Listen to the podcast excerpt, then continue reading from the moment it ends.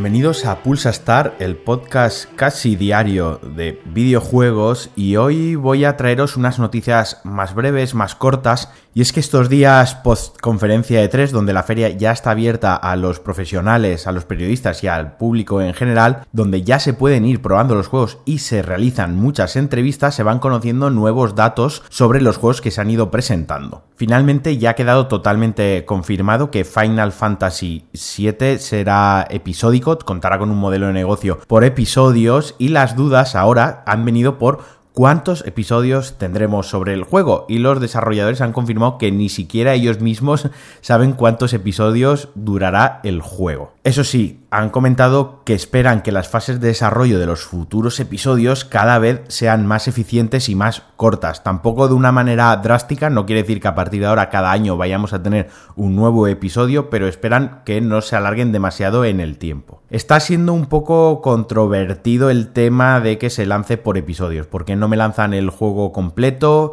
eh, voy a tener que pagar cada vez que salga un episodio como si fuese un juego completo, pero bueno, yo puedo medio defenderlo o puedo entenderlo si cada episodio que nos van a vender va a ser prácticamente como un juego completo al uso, ¿no? Si me va a durar unas 20, 30 horas y va a estar muy bien desarrollado con muchísimo contenido. Parece ser que la decisión de lanzarlo de esta manera es que con los nuevos recursos que tienen, la manera que tienen ahora de experimentar con un juego, de narrar la historia, quieren expandir muchísimo más todo el universo que se había creado con el juego original. Obviamente cuando se lanzó el juego original, eh, los recursos eran muy limitados y se podía hacer unas ciertas cosas. Obviamente ahora todo eso ha cambiado y eso les permite pues introducir nuevas mecánicas jugables, muchos más NPCs, nuevas líneas de diálogo, que puedas jugar con un personaje que antes era secundario, pues darle ahora una pequeña línea argumental para él solo. Entonces, bueno, yo tampoco estoy totalmente entusiasmado con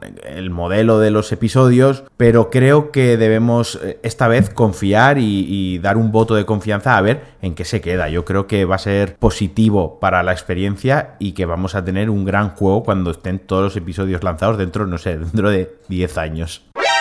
También se han dado a conocer los detalles técnicos, los pormenores técnicos de The Witcher 3 en Switch. Esta versión funcionará a una resolución de 720p en la consola de Nintendo cuando esté conectada a un televisor, el, el modo sobremesa, y en modo portátil utilizará una resolución de 540p. En ambos casos la resolución será dinámica, por lo que tratarán de priorizar el rendimiento y los frames a la calidad o al espectáculo gráfico. Ya más o menos nos podíamos hacer una idea de esto y de que iban a utilizar este tipo de trucos. Y también ha quedado confirmado que todo el juego irá en un cartucho, no serán necesarias eh, más descargas cuando queramos jugar. Y todos los fans de Marvel, de los Vengadores, estamos de enhorabuena, creo y es que los desarrolladores del juego de los Avengers han confirmado que van a retocar las caras. Eh, cuando anunciaron el otro día el juego, cuando se mostró, todo estaba bien, todo el mundo estaba contento con lo enseñado, excepto con las caras. ¿Cuál era el problema? Que el diseño de los personajes, digamos que era muy genérico, no tenía espíritu, no era tanto que no eran exactamente los actores de la película, que bueno, se podía entender por temas de licencia, sino que los modelos elegidos no transmitían nada, la verdad, eran muy genérico, parecía eh, personaje aleatorio número uno. Así que se han hecho eco de todas las críticas y todos los comentarios de las redes sociales y de la gente que está en la feria y trabajarán para mejorar estos modelos. También la prensa ha tenido la oportunidad de ver una demo ya jugada en directo del juego y lo que han comentado es que cada personaje que se pudo ver contaba con un estilo de, juego muy diferente, que Iron Man era muy semejante a lo que hemos podido ver en Anthem, con el vuelo esquivando y disparando, Hulk arramblaba con todo como un hack and slash, la viuda negra tenía una sección de plataformeo y de combate cuerpo a cuerpo y eso sí, todo se veía espectacular, el motor del juego funciona muy bien y probablemente estaremos ante un espectáculo visual cuando el juego se lance. Un juego que será una aventura lineal, no será un mundo abierto y que contará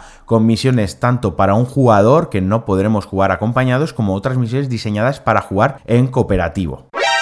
Ubisoft ha lanzado el Story Creator Mode de Assassin's Creed Odyssey. ¿Y qué es este modo? Pues bien, es una herramienta de creación de misiones que nos permitirá construir eh, nuestras propias aventuras dentro del mundo de Assassin's Creed Odyssey y jugar a misiones creadas por otros jugadores. Es decir, nosotros creamos una misión, la subimos al servidor, quien quiera se la descarga y nosotros de la misma manera cogemos misiones, nos descargamos misiones que han creado otros jugadores. Esto es bastante guay porque el mundo abierto, el mapa que creó Ubisoft para Assassin's Creed Odyssey probablemente era, eh, si no lo mejor del juego, una de las mejores cosas. La recreación visual de la Grecia clásica era genial, era apabullante y creo que esto puede alargar bastante eh, la vida del juego y puede dar misiones muy muy chulas. Siempre que se da una herramienta de estas a la comunidad, eh, suceden varias cosas. Siempre la primera es eh, poner penes, ya sea dibujar penes si es un creador de escenarios o misiones relacionadas con penes, y el otro siempre es que hay gente muy ingeniosa, hay gente con mucho talento en su casa y suelen crear cosas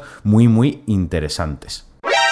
Bueno, y es viernes, llega el fin de semana y tenemos más tiempo para jugar, así que hoy os traigo una recomendación, hoy os traigo un juego gratuito y es que Enter de Gangeon os lo podéis descargar gratis en la Epic Store, la plataforma de Epic, el cliente de Epic para descargar y comprar juegos en PC. Enter the Gangeon es un roguelike de disparos donde puedes coger armas loquísimas con vista cenital y la verdad es que es un juego que está muy muy guay. Yo me lo pasé súper bien cuando lo jugué y estando gratis creo que quien tenga un PC le tiene que dar un tiento. Así que esta es mi recomendación para que juguéis gratis durante el fin de semana.